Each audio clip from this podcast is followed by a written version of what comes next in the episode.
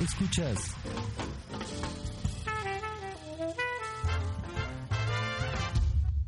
Políticamente correcto. Drums with me. Thank you, Joe.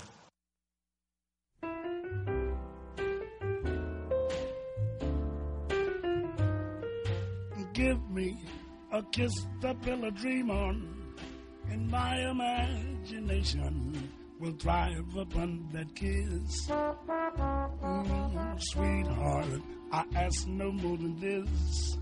A kiss to build a dream on. Mm. Give me a kiss before you leave me, and my imagination will feed my hungry heart. Mm, leave me one thing before we part. A kiss to build a dream on. When I'm alone with my fancies, I'll be with you, weaving romances, making believe they're true. Oh, give me your lips for just a moment, and my imagination will make that moment live. Mm, give me what you alone can give, a kiss to build a dream on.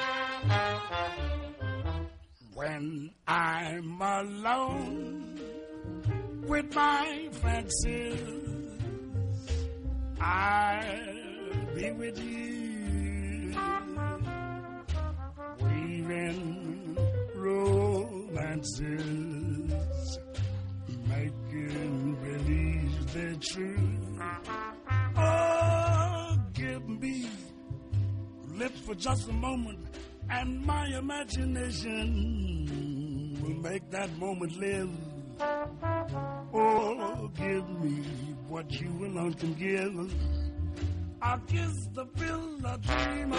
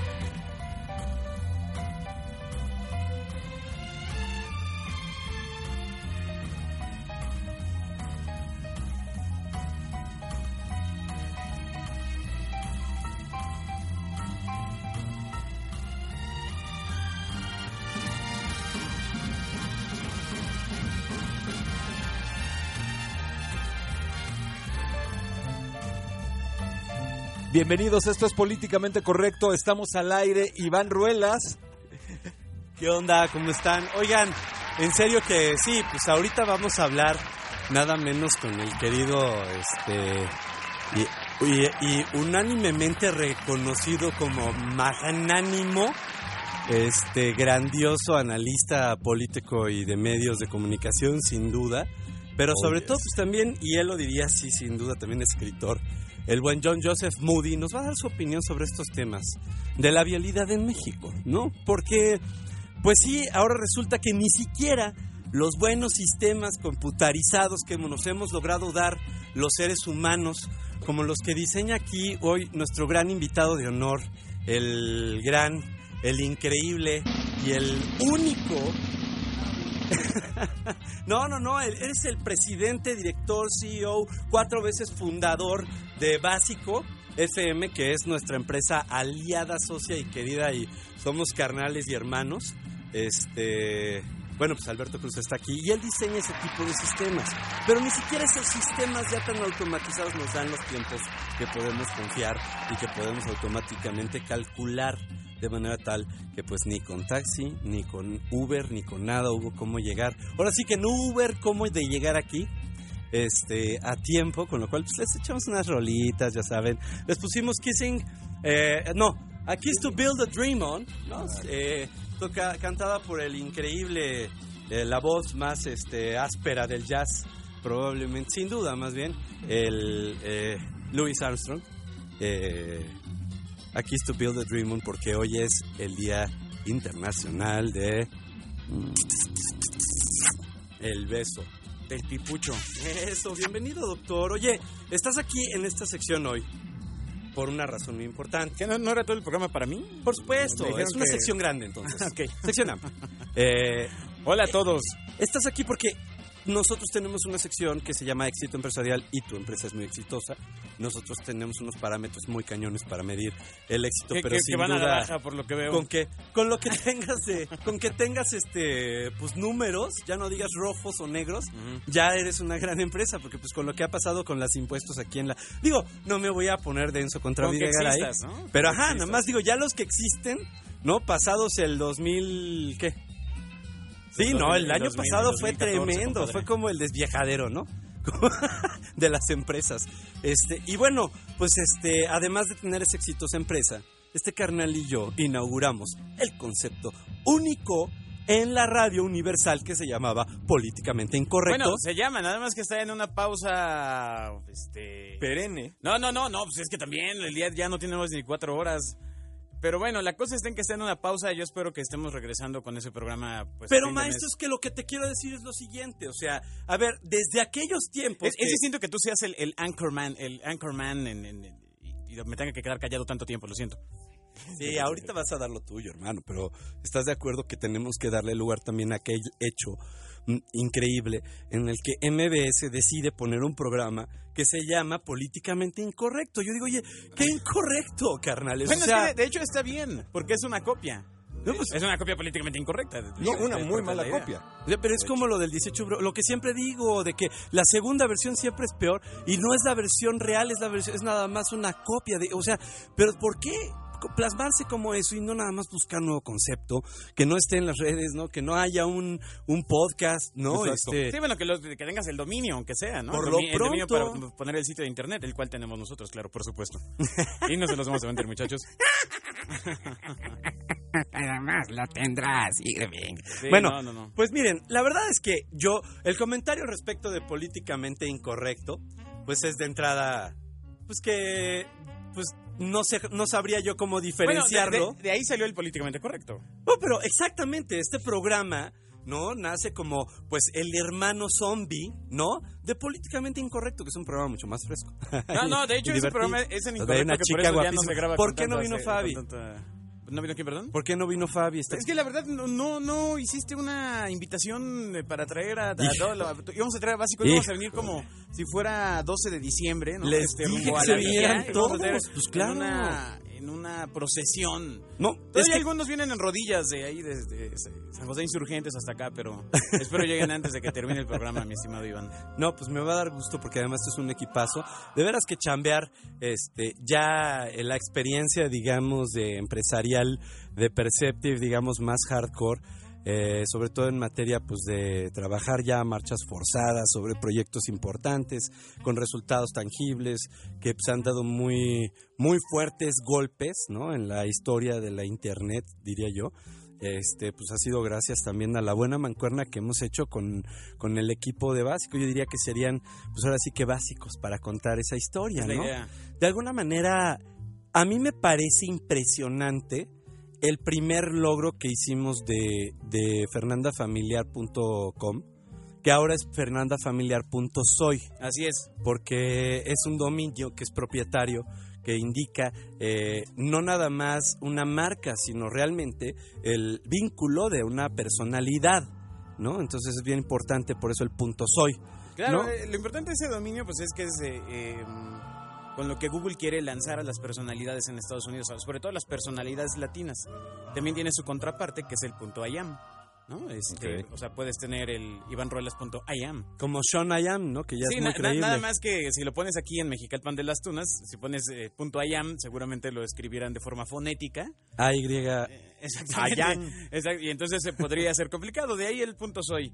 La verdad es que... es, lo, eh, es lo tuyo, es lo cómodo, es lo latino. Lo cambiamos y, y bueno, pues en tan solo eh, un mes de nuevo recuperamos los 5 o 6 millones de visitas al mes, eh, tan solo en, en ese sitio que es de noticias y que bueno, pues es uno de nuestros sitios clave. Volviendo al punto del primer momento que logramos pasar, ¿Cuándo me estaba- mira, estábamos por ahí en los 400, estaba López Dóriga, ¿no? Y Fernanda luego, luego dio un primer brinco a los cientos.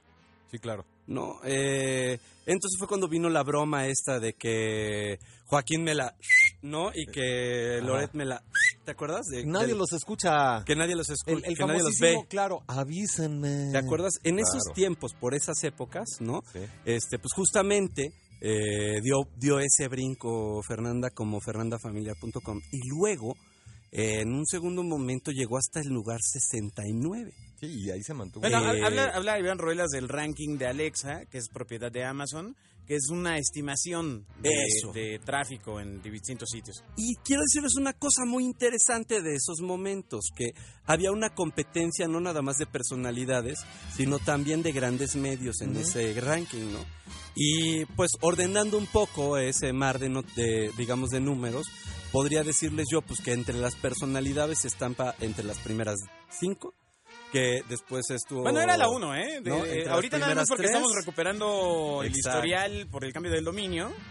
eh, pero mm, pero eh, eh, son de esos movimientos que se tienen que hacer antes de que te- antes de que sea de ay nunca cambiamos el dominio al punto soy no, No, y- Claro. son- porque al final a nivel flujos, nacional al final eh, son eh, pues ya, ya está el dominio está el tráfico está todo este rollo. Entonces pues estamos es, peleando porque yo creo que en un trimestre más estamos de nuevo en los primeros 500 Causó fascinación la explicación que hice yo aquí al aire de una cosa que tú me explicaste, que es Uh, la la estrategia del panda. Y decía yo, ¿De cuál pues un- la ¿El Panda estrategia del Panda Show, que es este, no, no es cierto, este, es decir, decir cosas increíbles, no, este, no, la estrategia del panda que, pues, según entendí yo, pues es un panda lo que quiere son hojas nuevas y abundantes. Entonces, más o menos es como la estrategia de SEO Hijo, que, no puedo creer que lo hayas bajado a ese nivel señor, es un panda comiendo hojas, ¿qué hago? está bien Pero quería que lo explicaras aunque tú de claro primera en el mano. Hummingbird ¿no? Porque lo merece nuestro público, es mucho más culto que nada más lo que Ruelas puede explicar. Aquí tenemos al mero mero Pero, especialista. pero ¿qué quieres saber, mi ¿Por qué? ¿Cuál es la pregunta? ¿Qué ¿Cómo quieres? lo, ¿Qué? ¿Cómo lo haces, Gil? O sea, nosotros te dimos toneladas de noticias jerarquizadas. Eso es nuestro expertise. Sí, sí, sí. Toneladas de noticias y además jerarquizadas desde lo más importante hasta lo menos este, Porno de canarios, fundamental. este, eh, cuestiones eróticas con koalas, ¿no? Ah, ¿esa te la ¿no? mandamos? Bueno, por supuesto, una de las notas que, este, que- ah, no, no es cierto. No, no, no, No, no, mira, sobre todo porque además el público de Fernanda Familiar, pues es ahora sí que un público bien familiar también. Entonces tampoco los ofendemos con, con, con ciertos contenidos ni demasiado densos, ni demasiado este cosificadores de la mujer, ni mucho menos este engendradores o que parezca que, que permiten la violencia como forma de comunicación, ¿no? O Mira, sea, yo, yo lo que ahí te puedo agregar es que yo tenía 12 años cuando... O 12 o 16 cuando Bill Gates dijo pues, que el contenido es el rey. ¿no? Este, Claro. Y, y- y- y bueno, pues eventualmente es verdad. O sea, recordemos que él fue de los primeros que dijo que ya los discos duros iban a... Eventualmente iban a morir, todo este rollo, mucho antes del tema de Steve Jobs y Mac y Apple y todo este rollo, ¿no? Entonces, em, la verdad es, pues en ese sentido es cierto, el contenido es el rey y lo que necesitas es tener contenido que sea interesante para el usuario, que sea útil que sea relevante, pero sobre todo que les interese compartir. Si publicas cosas que no le interesan a nadie, es como este programa, si nos pusiéramos a hablar de algoritmos, pues seguramente la audiencia será aún más ridícula, ¿no? a menos que habláramos del algoritmo insaculedor de Andrés Manuel López Obrador. Exacto. No, pero, eh, pero, bueno, aquí el tema está en que, por ejemplo, el buen Iván eh, invita a su servilleta Alberto Cruz aquí a subir el rating, ¿no? Es Y- que es que no lo han visto, pero es un hombre hable- de un hable- físico portentoso, guapo. Una personalidad El tema- El arrobadora. tema es así, o sea, es tener cosas útiles que puedan ser atractivas para el usuario. Esa es, esa es la misión. La verdad es que no solo el sitio de Fernanda, sino también de otros clientes que tenemos en básico, pues están arriba de los 2 o 3 millones de usuarios cada uno. Eh, hay otra actividad que estamos haciendo con eh, eh, Digital Post también, que es un otro medio, que pues ya va en 4 millones. O sea, no, no, no es tan difícil cuando haces bien la chamba. Que les mando un saludo, por supuesto, a mi amigo Carlos González y a Carlos González Jameson. Este, a Carlos González Baños y Carlos González Jameson, que son pues ahí los líderes de ese proyecto y que sin duda han sabido eh, contar la historia de su propia estrategia, ¿no? Sí, Este, no.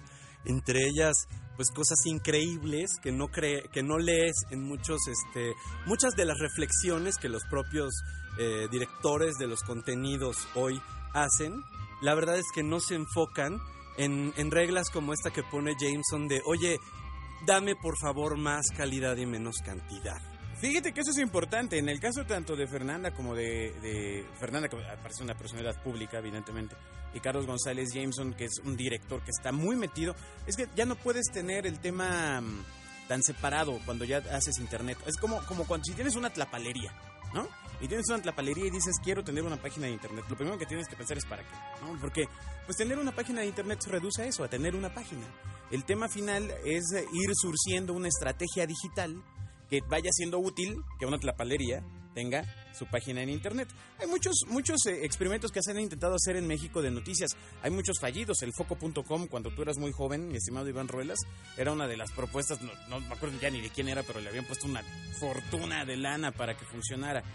Ahora, ya tardía, ¿no? Ya como que llegó justo antes del truene pues de la llegó burbuja. antes del truene de los .com, ¿no? Este, pero bueno, también había otra página de música que era... mm, este, Napster. no, no, no, no, no, no, era una donde estaba, creo que este, este baterista de Soda Stereo, este, Charlie Alberti o, o Zeta Bosio también estaba ahí metido. Sal. Pero bueno, la cosa es para qué lo pones, ¿no? Claro. Este, un ejemplo claro también de las tendencias que se están consumiendo en internet en México, por ejemplo, es Vice, ¿no? Este, Claro. eh, eh, que ciertamente inició como un proyecto de investigación de hipsters, chavitos hipsters en Estados Unidos, muy bien dirigidos y aparte muy bien apapachados por HBO, ¿no? Este, y que se han ido expandiendo a nivel, a nivel global con sus adaptaciones de contenido. Entonces, regreso al tema de la tlapalería. Lo primero que quiero hacer en una tlapalería pues, es tener una página, pero no necesito publicar, o sea, no voy a competir contra todas las tlapalerías del mundo. Vas a competir contra las tlapalerías que rodean dos kilómetros a la redonda de donde está tu local.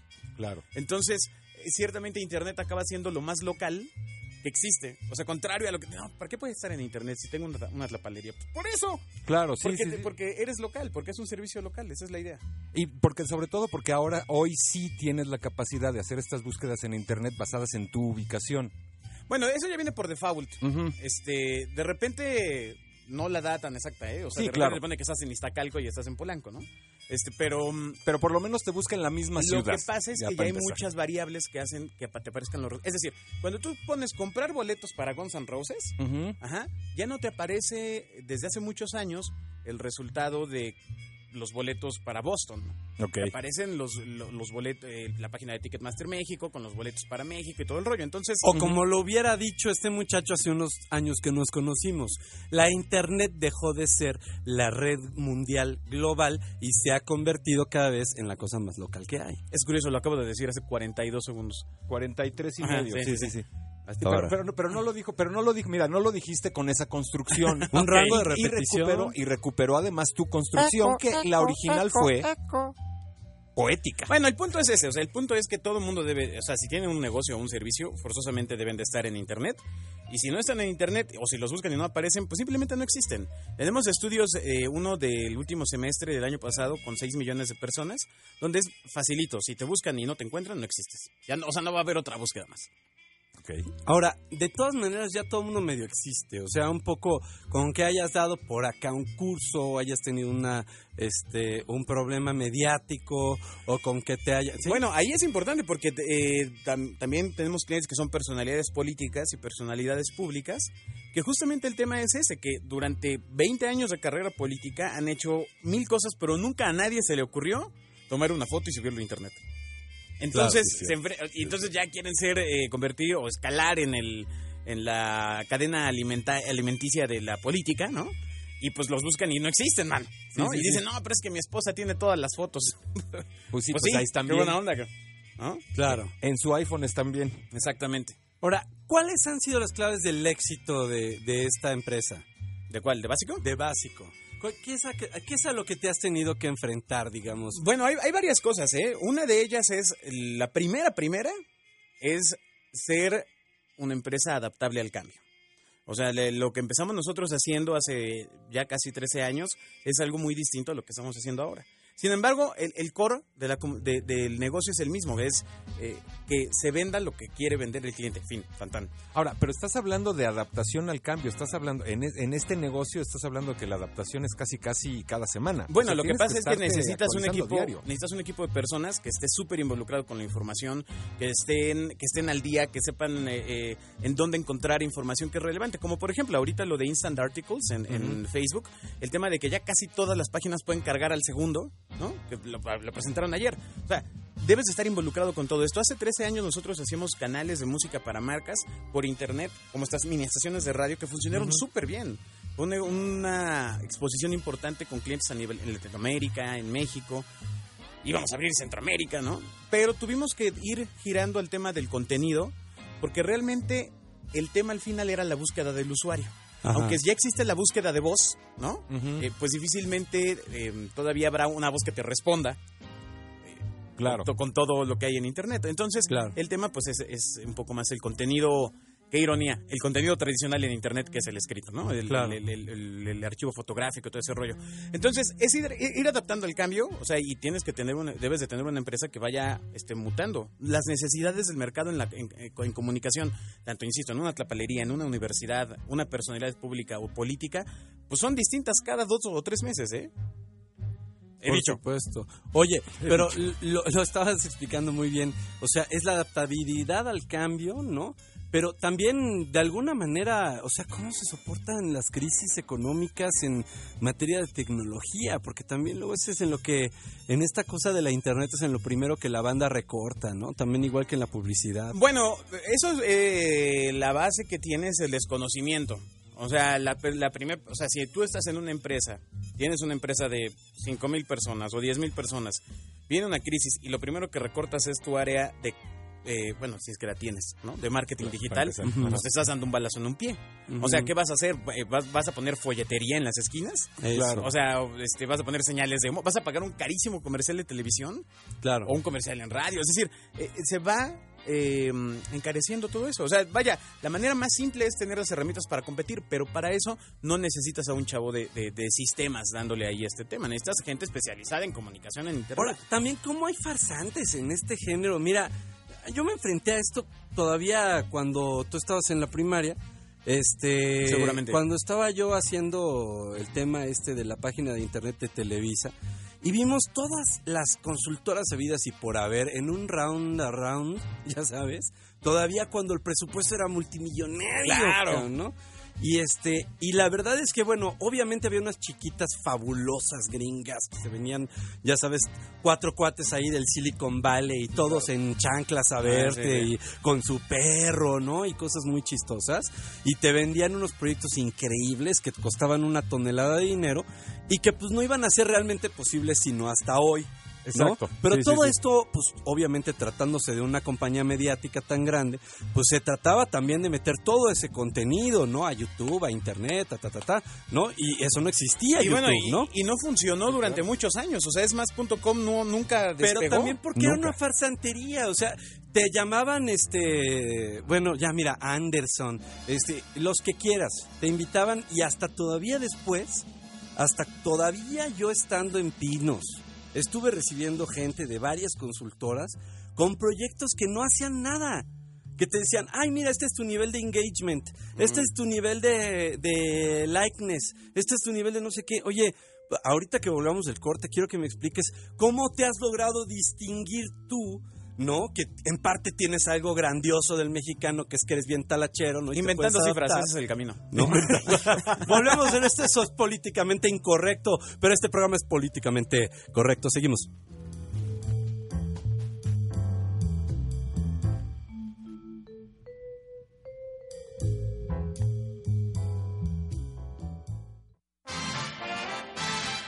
Síguenos en arroba Iberruelas o arroba PerceptiveSC. Arroba Iberruelas o arroba PerceptiveSC.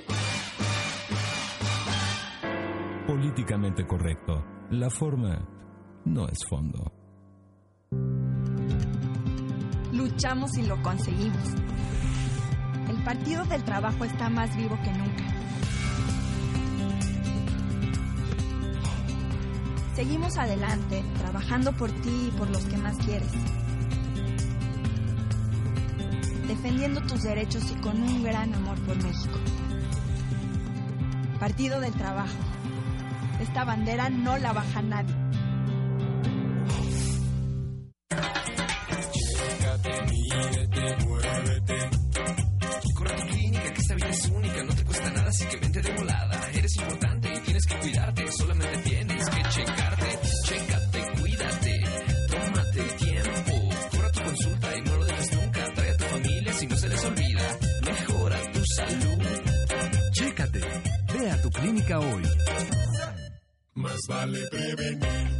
Secretaría de Salud, ISTE-IMSS. Icainea, Ashtopa Tizetitique Ica Mexicano, Zatepa Notesmachtique y Pan Español. Con el INEA, muchos hemos aprendido a leer y escribir, primero en nuestra lengua y después en español. Y muchos han terminado la primaria y secundaria de una manera práctica, fácil y gratis con el INEA. INEA, yo sé que puedo. ¿Quieres saber más? Acércate al INEA www.gov.mx diagonal CEP. Secretaría de Educación Pública. Este programa es público ajeno a cualquier partido político. Queda prohibido el uso para fines distintos a los establecidos en el programa. Por muy larga que sea la tormenta, el sol siempre vuelve a brillar entre las nubes. Quiéreme, 1440 de AM.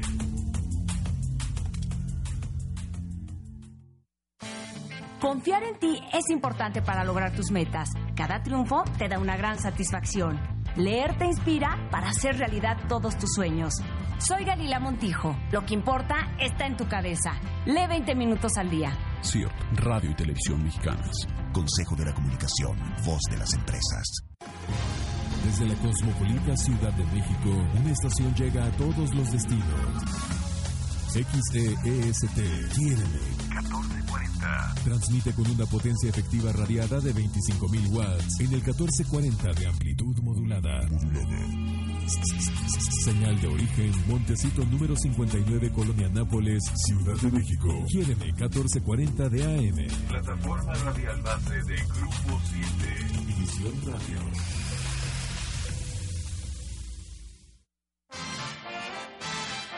Síguenos en arroba Iberruelas o arroba PerceptiveSC. Arroba Iberruelas o arroba PerceptiveSC. Políticamente correcto. La forma no es fondo.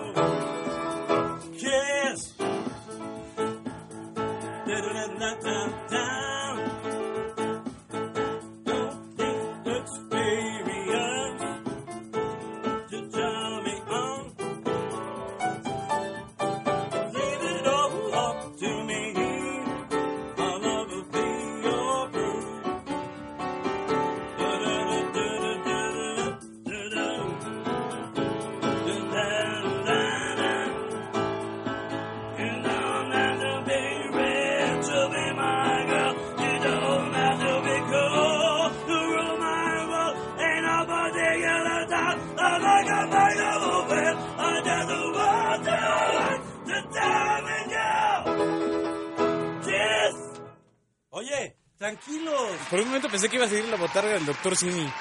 Oye, Simi. Oye. Simi Rey. Oye, Oye, te te transformas. Iván Ruelas, ¿eh? ¿Eh? Te transformas. Es, es- es como, eres como una chica aprendiendo pole dance, pero tocando el piano. ¿Eh? Bueno, me voy rápido con las notas del día en lo que en- podemos enlazar a John Moody para Me poder hablar con John Moody, por favor. en lo que en lo que Necesito enlazamos que me, me, voy con las notas brother del día. cómo está el tema. A partir del segundo semestre de este año se emitirá una nueva norma de verificación vehicular y con ello se diseñará un nuevo programa Hoy no circula. Es justamente uno de los temas que vamos a hablar con John Joseph Moody. Válgame Dios. La Procuraduría General de Justicia de Michoacán dio a conocer que aunado a los siete detenidos ayer por la tarde por presuntamente haber participado en bloqueos, fueron capturados cinco hombres más en la madrugada. Ayer, a ver, ayer y antier hubo bloqueos en Uruapan, en Apatzingán, en Zamora, incendiaron automóviles, incendiaron dos tiendas bodega, pip, y todo por el, porque apresaron a 15 narcotraficantes que son presuntamente pertenecen al cártel de los Viagras. Entonces, bueno, aguas con... El, el Viagra siempre ha sido fuerte, digamos. A lo mejor el Spice está involucrado en ello también. Por lo de bloqueo, bloqueo, bloqueo. No puedo con eso, no puedo, no puedo. Pero sí puede ser, puede ser. El titular de la Comisión Nacional de Derechos Humanos, Luis Raúl González, indicó que la fuga de Joaquín El Chapo Guzmán y el motín en el penal de Topo Chico han puesto en evidencia las vulnerabilidades del sistema penitenciario. Aquí se podría decir que las vulnerabilidades del sistema penitenciario estaban eran evidentes desde mucho antes, ¿no? Porque es. llevamos varios años. ¿Cuántos años llevamos con este tema de los motines, de, de- de- del narcotráfico dentro de las prisiones, de las extorsiones que se hacen desde dentro de las prisiones? Pero como dijo Virgilio Andrade, está en el sistema. Exacto. Exactamente. Entonces, todo bien, señor presidente, ¿no? Exactamente. Eh, el secretario de Gobernación, Miguel Ángel Osorio Chong, aseguró que el gobierno no mantiene una disputa con el grupo interdisciplinario de expertos independientes. Ay, ajá, es lo que deberías haber hecho, mi querido Aldo. Ahí sí que había un ay, ajá. Bueno, no hay ay, ajá. El gobernador del Banco de México, Agustín Carstens, respondió a Donald Trump sobre sus pretensiones de retener las remesas de los mexicanos. Y como bien hemos dicho en este programa mil y un veces, ya dejen de hablar de Trump, ya. Hablen de Hillary, hablen de Sanders, hablen... Bueno, tampoco hablen de Cruz, por favor, porque sí, sí, da miedo, da miedo Ted Cruz. El gobernador del Banco de México, ya lo dije, ¿por qué, por qué me haces repetir cosas? No, Alberto? no, no, yo estoy viendo el, arte estás- de estás- controlas y te tomas con un teléfono al mismo tiempo Ay, para ¿qué el tal, eh? Periscope. ¿Qué tal, qué tal? ¿Es ¿Qué Periscope tal? o, o- o- Es Periscope, es Ah. Periscope. O, nada, o nada más te gusta ¿Qué verte en, un- en la pantalla en un mini teléfono celular. Exacto, sí, sí, sí. Lo, lo uso como esta- espejo. Seguimos tocando rolas de, de besos. ¿De besos? Porque pues sí, es hoy el día del beso. Si, échenle si hubiera, pa- si hubiera pastelillos, el pipucho debería de regresar. No el pipucho es es el pastelillo que tiene el nombre de beso. Híjole, es el que pipucho, no sé de qué está Tú. Claro, a ti claro, te tocó claro. tu generación, compadre. el pipucho. No, a mí no me tocó el pip- A ver, ¿qué pasó? ¿De qué Ah, hablamos? dale, ¿De qué hablamos? A ver, a ver, a dale. ver. Yo 41. Ahí Pues les cuidado, brother. No, yo 46, yo ya pasé, yo ya pasé el umbral. Y ya vimos que te gustó. Claro, ah, por supuesto, pero por supuesto. Sí, por eso estaba emocionado que venías hoy. Bueno, y luego, ¿qué Mire, pasó con Alberto tus- con- Cruz, con tus- guapísimo, miren con- nada más. El presidente Enrique Peña Nieto y su esposa Angélica Rivera, como si nos quedara duda cómo se llama la esposa, ¿verdad? Fueron recibidos en Dinamarca por la reina Margarita II y otros integrantes de la corte real. Una cosa bien importante para la comunidad danesa que vive en México. Miles Claro. y miles de daneses que necesitan este tipo de relaciones México-Dinamarca. Claro, de hecho, de hecho esta mañana ya se pronunciaron para pedir a la reina que también nos apoye. En la colonia Juárez, la calle Dinamarca va a estar cerrada todo el día eh, conmemorando No, este bueno, hecho. perdóname, perdóname, estás mal informado. Está cerrada desde el viernes pasado en preparación a este gran evento. Claro. En las investigaciones del caso Ayotzinapa, México ha tenido ayuda internacional como la que, la que ofreció Angela Merkel en Berlín durante la visita de Estado del presidente Enrique Peña Nieto. Y seguro dijeron que no, no vaya a decir que sí vaya a salir bien una investigación. No, ya dijeron que sí, Ah, ya dijeron que sí. No sé si por, por para quedar bien, ¿verdad? El titular de la Secretaría de Educación Pública, Aurelio Nuño, y el presidente del CENTE, sindicato, no coordinadora, del CENTE, Juan Díaz de la Torre, coincidieron en que los maestros deben ser reconocidos por su compromiso. Preocupante es que hubieran coincidido Aurelio Nuño con el de la CENTE, ¿verdad? Ahí sí estaríamos en problemas. Eso es muy confuso, ¿eh? La verdad es que el tema es que el Día del Maestro se acerca, ¿no? Es, es como en esto, ya el 15 de algo, ¿no? El 15 de mayo, 15 de junio o algo así. Creo que es 15 de mayo. ah, no, es el Entonces, Día del Padre, eh, ¿no? eh, pues deberían de estar eh, previendo esos escenarios. Sí. Una gran celebración para los maestros. Porque hay grandes maestros, Ah, ¿eh? no, claro, por supuesto, por supuesto. Y grandes maestros que te cambian la vida. Así es. ¿no? Así es. Y ya hablando de temas más tristes, Juan Vicente Hernández León, presunto pederasta, que fue grabado en un restaurante de Tabasco mientras realizaba, me encanta esta palabra, tocamientos, mientras manoseaba Bueno, a pero su aquí- aquí hija, hay un tema, ¿eh? fue Yo entregado ante el video, juzgado ¿eh? del recluso. Yo lo vi, yo lo vi, y sí, sí está manoseando a la Se me hizo niña. muy disgusting. ¿Por qué lo ves? Tenía que reportar la nota. Fíjate que no mandé, pero mandé la nota, pero sin el video, precisamente por la ética periodística de la que incluso hemos hablado con Básico. Sí, sí. O sea, es- es- de hecho lo platicamos. ¿Cuá- ¿Cuándo fue? Creo que fue cuando eh, cuando eh, cuando el Estado Islámico fusiló a 200 personas, ¿te acuerdas? Ajá. Que decidimos en conjunto sí mandar la nota, pero no mandar el video. Sí, no, pues es que le haces, le haces el caldo gordo. Exactamente, o sea, no puede ser. Aunque nunca he entendido bien esa frase, el caldo gordo. O hacer gordo el caldo, también tampoco lo he entendido. Pero En tendría que ser jugoso, espeso. ¿no? Espeso, jugoso. Exacto. Kia pidió la intervención del gobierno federal para que se cumpla lo acordado con el exgobernador de Nuevo León, Rodrigo Medina. Resulta Tómala. que Rodrigo Medina tuvo un acuerdo con Kia y pues el bronco, bien bronco que Bueno, es, bueno, pues ya no, no, no, no, no, no. El tema está en que A ver, eh, se pusieron unos terrenos ahí a la mano con, eh, con Kia donde iban a poner su armadora. Y pues resulta que hay algunas este, inconsistencias en la documentación. Ese es, ese es el tema. Creo que hay un personaje que está involucrado con un conflicto de intereses. La verdad es que no, no, estoy, no estoy tan al tanto. Pero bueno, pues ojalá y Kia no se vaya porque es un generador de empleo. Pero si está mal, eh, que la documentación para donde está su planta, pues que se moche con lo que tenga que mochar y ya, tan tan, la vida sigue, hombre. Ok, perdón, es que están pidiendo aquí, están pidiendo David Ramírez de Álvaro Obregón que si podemos repetir la noticia del director del Banco de México.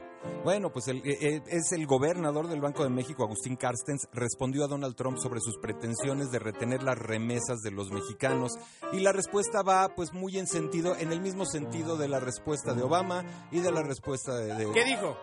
Él dijo que iba a retener las remesas de los mexicanos no, que qué dijo y que con esos dineros... Ah, Ya, espérame, espérame, espérame, sí, pues es que eso iba, a eso iba.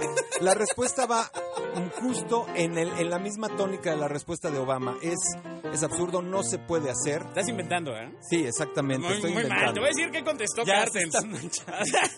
O sea, Lo que- ¿qué lo onda? que- Lo que dijo fue que... No me miren, deja terminar una sola es nota, lo que ¿te das pasa cuenta? ¿Te das cuando cuenta? ustedes no paran al bully. O sea, cuando los papás no paran a un bully en la primaria, en esto se convierte. En mi época O sea, se Alberto, estudiar nada más. Alberto es claramente el ejemplo de, señora, yo a, a tu mamá la respeto con mucho cariño y todo, pero yo sé que ya no tuvo oportunidad de guiarte, a lo mejor eras imposible, pero eso es lo que pasa, o sea, cuando un bully no le corrigen así termina, por favor, papás, Bueno, es muy importante ser conscientes del bullying. Este, No confundas a la audiencia. Lo que dijo Cartens A ver, venga, Agustín. fue que iba a ser un eh, verdaderamente complicado el tema de, la, de, de no detener las remesas. O sea, simplemente habría, eh, pues hay co- co- tratados y cosas internacionales con lo cual pues, lo hace imposible. O sea, que no, no sería algo que pasaría de manera sencilla. Pues También es es que lo que cantinfleo, ¿eh? También no, no dijo algo así como Es concreto que lo que pasa es que es lo mismo que con todas las declaraciones de Trump. Son tontas y son improcedentes de manera política, Pero táctica, técnica, chamba, ¿eh? imposibles. Punto. Ya Él son haciendo su increíbles. chamba, me parece que de Por forma eso, muy- muy- mediáticamente. Muy políticamente correcta. Pues Mira, lo mediáticamente. que dijo en muy pocas palabras, lo cito textualmente, las remesas son propiedad de las personas que las ganaron y ellas tienen todo el derecho de poderlas transmitir internacionalmente. Entonces, sí sería una violación importante a los derechos de propiedad de nuestros connacionales en el extranjero. O sea, en muy pocas palabras dijo, a ver, es absurdo hacerlo, sería una violación. Oye, la de Cuba, ¿qué onda? Eso no importa, es otro tema. Oye, pero bueno, ya, mira, rebásalo. No, pues no, no, no. Déjalo le en estoy paz. diciendo al señor, le estoy ayudando y le estoy diciendo a David Ramírez de Álvaro Obregón, a quien le mandamos un saludo, lo que dijo exactamente Agustín Carstens. Bueno, es que Y por no eso empezó la nada polémica. Más Agustín amigo. también se pronunció el SAT y dijo exactamente lo mismo. Digo, de Hacienda. Y, se- y dijo exactamente lo mismo, ¿no? Estuvo Aristóteles con Adela Micha en la mañana diciendo exactamente lo mismo. Eh, me llama la atención sobre el tema de Lord Ferrari, la respuesta que le da a propósito Aristóteles a Adela. Y le dice, oye, no te voy a contestar sobre los videos porque no me parece relevante. Eh, Señor funcionario público, le respeto su respuesta en tanto tiene mucho valor cívico. Como funcionario público, tratar de tomar una decisión sobre cuáles son las cosas que son importantes. Mi recomendación es que no le corrija la plana al entrevistador. O sea, yo no soy quien para decirle a Adela que lo que me está preguntando no es procedente ni relevante. Este, ahí sí, con todo respeto a, a- ahí a los comunicadores, pues sí échenle más, este, pues sus respuestas tienen que ser un poco más amplias que nada más decir de esto no voy a hablar. Eh, creo que vale la pena que pues expliquen sus motivos, quizá un poco más allá de no nos parece relevante, ¿no? La cosa es que se esconden con el tema de- del periodismo, ¿no? Dicen, pues, ser periodista es ser objetivo, ¿no? Pero realmente cuando una persona tiene acceso a la información y busca la opinión de un periodista, lo que quiere saber es, pues, ¿qué opina? Claro. ¿Por qué están tristes, muchachos? No se pongan tristes. No, estamos encontrando a John, pero ahorita lo vamos Estamos a localizar. buscando a John. Oye, pero a ver, espérate, espérate, espérate. Sí, estamos en esto, estamos en esto. Ahora, por otro lado, aquí el tema es, yo también quería platicar contigo y volviendo al tema de la política. ¿Qué onda con estas declaraciones, este... ¿Conmigo, de- Alberto Cruz? De, ajá, Ok. de Albertito. De básico, De FM. básico.com. Este, FM, perdón.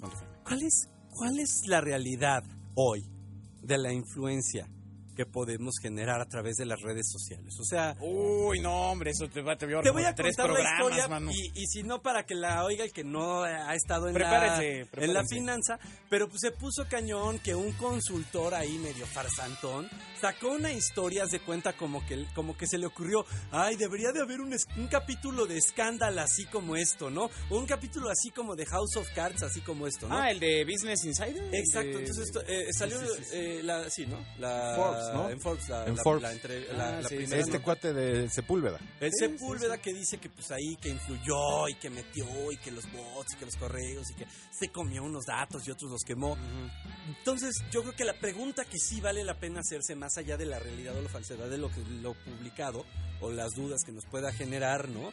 Este, yo siempre les digo, bueno, nada más como recomendación a los políticos, busquen las cosas legales primero que las ilegales. En la ilegalidad, en la ilegalidad, en las cosas legales, hay una oportunidad enorme todavía que nadie está aprovechando, como para ponerse a invertir en investigaciones y hackeos. Esa es mi primera recomendación. Pero la pregunta que sí me nace y que no puedo hacérsela a nadie mejor que a ti Échale a mi estimado es Iván. hasta dónde podríamos llegar realmente con una campaña de boteasización o con o metiendo influenciadores en el Twitter, en la internet, en el, en el Facebook. O sea, ¿qué tanto se puede hacer? ¿Qué tanto es hackeable, no hackeable? ¿Qué tanto puedes anticipar o no este, los movimientos de una campaña o de otra a través de leer sus correos electrónicos? O, este, o de veras, pues la mayoría de la gente lo que usa es eh, Gmail y a lo mejor eso es súper vulnerable. O sea, ¿qué tanto es real de lo que se Pues puede mira, lograr? Por la lo- mala. Mira, yo leí el artículo y todo es absolutamente posible. Ah, No, o sea- no, es- está perfectamente sustentado. Todo lo que dice este personaje pues, O sea, son no cosas que es- se pueden hacer. No- no es ninguna está fuera de la realidad. ¿eh? No es Ninguna. chaqueta mental. El punto aquí es, eh, por ejemplo, de que si hay algunas realidades en México. Por ejemplo, Twitter, la, Twitter es muy pequeño en México. Son tan solo 8 millones de usuarios activos. O sea, nada. O sea, México es más facebookero que tuitero. Pues no solo México. Bueno, México mucho con base en el tema de los famosos peñabots, justamente. Ok. O sea, lo que lo que dije- lo que dejaron en Twitter fue un pueblo vacío, ¿no? O sea, no, no hay nadie. Ahora que pasó Big Brother en Televisa, eh, sí me tocó ver varios eh, bots actuando a favor, en contra, que te- aparte te vas a los historiales y son, eh, eh, pues ve- ves como para todas las campañas que han trabajado, ¿no? La verdad es que Twitter, eh, a lamentablemente a nivel mundial, a nivel mundial es un exitazo, está todo dar. Lamentablemente aquí en México nunca se le dio el uso que se debía, entonces realmente no pasa nada en Twitter. ¿Qué pasa? Que en Twitter está el círculo rojo, están los directores de empresas, políticos, periodistas, investigadores. Entonces, pues sí hay un nivel de influencia muy alto cuando haces una campaña que aparenta a un periodista, decirle todo México está opinando que este los porquis son culpables o inocentes, ¿no? Claro. Y entonces llega el periodista o, al aire, que es una persona que tiene más de 45 años que, o, o 50 años, que no ha estado en contacto muy mm, permanente pero con entonces, estas Tú tendencias. no puedes juzgarnos Y ni por edad, dicen- ni por nuestro sexo. ¿Qué es lo que está pasando? Ah, no, perdón. perdón, Entonces dicen que hay una tendencia, que todo mundo está hablando de eso en redes, cuando pues, en muchas ocasiones no es así. Ahora, eso también. ¿Por qué a los periodistas, y a eso, perdóname, no, no es pregunta, prorrumpo? O sea, periodistas no es tan importante lo que dice su Facebook, ¿eh? claro. Ni es tan Bueno, su importante Facebook sí, lo Twitter que no. dice su Twitter. O sea, en términos periodísticos, la chamba la tienen que hacer ustedes, carnales. O sea, yo estoy esperando que ustedes encuentren las cosas, no que todo lo saquen de que algo que subió un usuario. Y además, mira, es complicado porque cuando tienes una redacción grande y estás monitoreando distintos actores políticos, digamos, de la, de la Ciudad de México, ¿no? Entonces deberías de tener, pues no sé, un equipo de cuatro o cinco personas que estén viendo distintos timelines para ver cómo se van publicando las cosas. La verdad es que no, todo se reduce a un community manager que le pagan un sueldo de cuatro mil baros al mes, que, que tiene cero compromiso con eh, la transmisión de la información que está publicando un líder de opinión o un líder político. Digo, a nivel México, ¿no? Ya a nivel claro. mundial, pues ahí te encargo, ¿no? Porque pues, ya es por agencias y ya son las agencias más grandes las que tienen todo este personal y todo el rollo. Y bueno, y además también un poco pasa, digo, lo hemos visto en todas las industrias, ¿no? Debes enfrentar mucho a, a competidores que no son realmente competidores porque es un chavito con una computadora que entiende las redes sociales y se vende como community manager y trata de vender lo que tú haces cuando tú tienes todo un equipo dedicado a eso. es bueno eso que es mencionas, importante. porque el community manager tal cual es una cosa innecesaria. O sea, no tiene un sentido. Empezando por O sea, no, no tiene sentido que tengas a una persona que maneje una comunidad si no conoce el producto que está vendiendo. O sea, si no está involucrado con los valores de la marca, la cultura de la marca, este, el servicio que se da. Es decir, es, es una de las de las peores de, de los peores errores que hay, a mi parecer. O sea, justamente lo que hacemos en básico es tener un equipo de especialistas que saben de todo y están listos para todos. Y, y evidentemente hay, hay responsabilidades. Hay quien se encarga de publicarlo y ponerlo en redes, o hay quien se encarga Claro. de nada más ponerlo en redes, pero ponerlo bonito, en fin. O buscar Pero- nada más el contenido. Pero, pero tiene que estar involucrado en todo el proceso del, del producto. Entonces, si tienen un sobrino y les dice que sabe manejar y hacer páginas, lo primero que les sugiero es que no le hagan caso. O sea, o háganle caso y nos vemos en tres meses, pues. Es que es un poco, digo, te lo quise, te lo quise preguntar porque es una cosa en la que nos hemos, a la que nos hemos enfrentado en todas las industrias. En, en algún momento de la vida yo En abrí una agencia. en el audio yo abrí pasó una lo mismo. agencia, Exacto. Yo abrí una agencia y resulta que entonces íbamos, presentábamos la cotización, hacíamos lo mismo que tú haces. Toda la presentación con toda la estrategia, con todos los Bueno, antecedentes. pero yo llevo unas argentinas muy guapas por si quieren llamar. Ah, aquí, eso llamen aquí al programa. Mira, tienen el teléfono de había básico ocurrido. si quieren ver a todas las, las muñeconas que llevamos.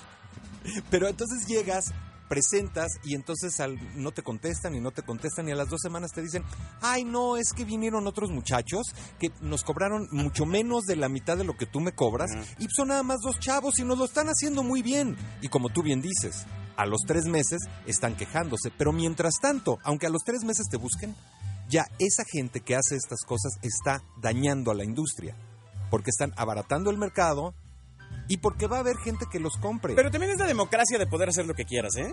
O sea, también Sí, es, pero- es- pero es ver, el tema de... Poder de- hacer lo que quieras, pero con, con conocimiento, ¿no? Por lo menos saber lo que estás haciendo. Bueno, pero ahí más bien la culpa es de quien contrata, ¿no? Del, del, del contratante que ve y dice, bueno, pues estos chavos me cobran la mitad. ¿Por qué será que estos me cobran dos mil pesos cuando los otros seis que llamé me cobran 80 mil, ¿no? Mm. Exacto, O sea, y- exacto. y, contratas al de 6 mil, pues no tiene un sentido. Pero el problema es que también, pues eso me pasó con el monitoreo hace años, ¿no? Pero pues, siempre la empresa fantasma te dice, yo te vendo un mejor precio y punto, ¿no? Ya me fregué porque como funcionario público, si tú puedes pues hacer como la, la piñata de que lo podrías hacer Ujú. y lo vendes más barato, pues a lo mejor me tengo que atener a comprarte y creerte, ¿no? Claro. Como le pasó al INE, que antes era el IFE, en las elecciones del 2000 que una empresa los dejó colgadísimos con el monitoreo y se quedaron sin evidencia de qué fue lo que pasó en esa Y elección. además con el monitoreo al IFE. Pero o sea, pues no nada más fue eso. Después llegué yo, puse orden durante 2003-2006 y, y yo cuando me fui, la siguiente elección otra vez, yo no sé si ustedes se acuerdan, pero hubo muchas notas en torno a que la, el monitoreo empezó tarde, empezó después de que empezara la elección. Así es. Yo quiero decirles una cosa. Cuando nosotros hicimos el oficio para la licitación del monitoreo, lo hicimos, lo hicimos bajo la causal de seguridad nacional en torno a que empezara a tiempo por la enorme distorsión que se puede causar al mercado electoral en solo unos días de transmisiones injustamente monitoreadas. Sí, claro. O sea, de transmisiones injustamente, o sea, transmitidas pues, de manera injusta, ¿no? Ahí nos vemos cuando miran internet, muchachos. Porque eh, aquí el tema es que la- el consumo de medios tradicionales ha bajado drásticamente. Sí, O claro. sea, mm, eh, y, y medir internet eh, les va a costar muy caro. Yo no creo que Google se los vaya a vender barato a todos los países. Ese es un tema importante. Y al final, pues el tema de internet es eso, son cifras. Entonces, cuando haces bien las cosas, independientemente de que tengas un sobrinito que, lo, que sepa hacer páginas y otro que sepa hacer diseño y todo este rollo, eh, lo que tiene Internet es que el resultado son estadísticas. Y estadísticas que deben ser interpretadas profesionalmente para tomar decisiones estratégicas. Claro. Ese es el tema. Sí, y al final Sí, de sí, cuentas, miren, la verdad es que yo tampoco me voy por las... Les decía justamente, o sea, grandes farsantes en grandes empresas siempre hay también. O sea, proyectitos que van iniciando, que ni saben bien qué onda, ¿no? O sea, hay que checar bien quién te está dando el servicio, qué es lo que te está prometiendo, cómo te lo va a dar y si efectivamente te puede hacer una prueba. Eso, Y- eso es bien importante, ¿No? Iván, porque mira, hay empresas como pues, Sección Amarilla, ¿no? Que ofrece ahora masivamente servicios de te hago tu página, tus anuncios, tu ta, tu ta. Pero, pues es como entrar a, a- a, pues no sé, a, a querer comprar unas sábanas a, a, un- a Santa Fe. ¿No? Claro. O sea, pues qué sentido Sí, claro. tiene. O sea, tú vas por unas sábanas. O sea, si ya sabes por qué vas, si ya sabes que vendes, si ya sabes que todo. eh, justamente servicios así lo que hacen es tener un contacto muy poco personal, que se involucran muy poquito con tus propios éxitos. A lo mejor tienes un, un, eh, eres dentista y tienes tu, tu, este consultorio, ¿no? Entonces se tiene que involucrar mucho más el tema de la venta en internet con ese rollo, ¿eh? O sea, no puede ser, no puede ser así que tan general, o sea, que te atienda ahí una empresa tan grande. La única que funciona es Google, pero Google porque tiene una infraestructura muy este, sabia, que tomó muchos años hacer, que es encontrar eh, el seguimiento de los usuarios y mostrarte los anuncios que son relevantes para ti sin que lo sepas. Más o menos. Ahí van, ahí van. Bueno, Ahí es van, ahí van, ahí van, ahí van, ahí. O sea, más o menos. De repente, a mí me choca las porquerías que me mandan. No, no te lo voy a, de- no te lo voy a negar. que también deja de navegar ahí, mamá. No, no me refiero a eso, eso me encanta. Lo que, lo que estoy hablando es más bien particularmente del hecho de que de repente me anuncia cosas de fútbol, solo porque soy hombre, o que me anuncia cosas de grupos de bandas que no oiría jamás. Justo, también y que eso. hasta me ofende que me estén anunciando solo porque soy músico. Porque la pauta la hizo el sobrinito. Entonces y ahí puso está. quiero que sal- le salga hombres, va, va, va, y no, ya no la tejió bien. Entonces, bueno, a ver, yo les diría, si todos ustedes empresarios que están escuchando esta sección, que es súper importante para ustedes, porque para que aprendan qué hacer con estas páginas eh, eh, y con, con su propia comunicación en las redes, yo les diría, a ver, búsquense a sí mismos. La primera pregunta que yo me haría es, ¿dónde estoy? ¿Qué sale de mí? ¿No? Busquen su página, digo, busquen sus, sus nombres, luego pónganse entre comillas, ¿no? Lo que llama Sí, sí, aquí, sí. este, con toda, con toda jerga, mi amigo, la búsqueda obligada. Exacto. ¿no? Y luego pregúntense los, lo que ustedes proveen, el servicio, sea información o sea eh, algún producto en particular, busquen ese producto y busquen a ver si se encuentran. La internet se trata de, primero, presencia, sin duda. Sí. Segundo, ¿no? O sea, presencia puede ser amplitud y penetración, aguas. No estoy hablando nada más de estar. De estar y estar amplio y en penetración. Obviamente, muy importante, sobre todo hoy que es día del... Ahí les va. Pero Eh, además... no, no puede ser. No, no puede ser. Bueno, y luego. Ya, ya se me fue. No, estamos hablando de la, la- la importancia, los puntos, la penetración, el posicionamiento, ¿no? Lo que es lo importante que de Internet. Evidentemente también tu Sí, por reputación. eso estar, pero que cuando me busquen me encuentren y que cuando no me busquen Te también. encuentren. Claro, Que cuando claro. no me busquen. Es que ese es el punto, ¿eh? Que, te, que- que encuentren cuando no te están buscando. O sea, si yo busco este gordito cantador, no tengo que poner Iván Ruelas y me va a aparecer aquí, y me va, debería aparecer un video tuyo. Debería de aparecer un video mío, aunque probablemente lo que salga es este con un burro atrás gritando. ¡Ah, no! ¡No! ¡No, no es cierto! No, Pavarotti era gordito, pues, también. Pero a ver, pero a ver, es que volvemos al punto que siempre hemos hablado cuando, cuando estamos en. Sí, sí, sí, cuando Voy a estamos en tener el que tema salir del. con música de los Muppets, porque esto es políticamente incorrecto, o sea... Nada más para cerrar, ese es el tema qué. que siempre hemos hablado con el tema del éxito empresarial, señores. No importa la, la industria, no importa el tipo de empresa, lo importante es la experiencia, lo importante es el expertise, lo importante es contratar a empresas y personas que sepan lo que están haciendo. Básico FM tiene un grupo de expertos, Perceptive es un grupo de expertos, busquen ese tipo de empresas, no contraten al sobrinito y no tengo nada contra los sobrinitos. Vámonos con la música, mi querido Iván. Sobrinitas también. Ah, es así. Qué buena onda, la verdad es... Gracias por la invitación, muchachos. Esta Me- con me- cariño se la voy a dedicar a la mamá de... al- Ah, no, no, a- no, obviamente Artemisa. pues,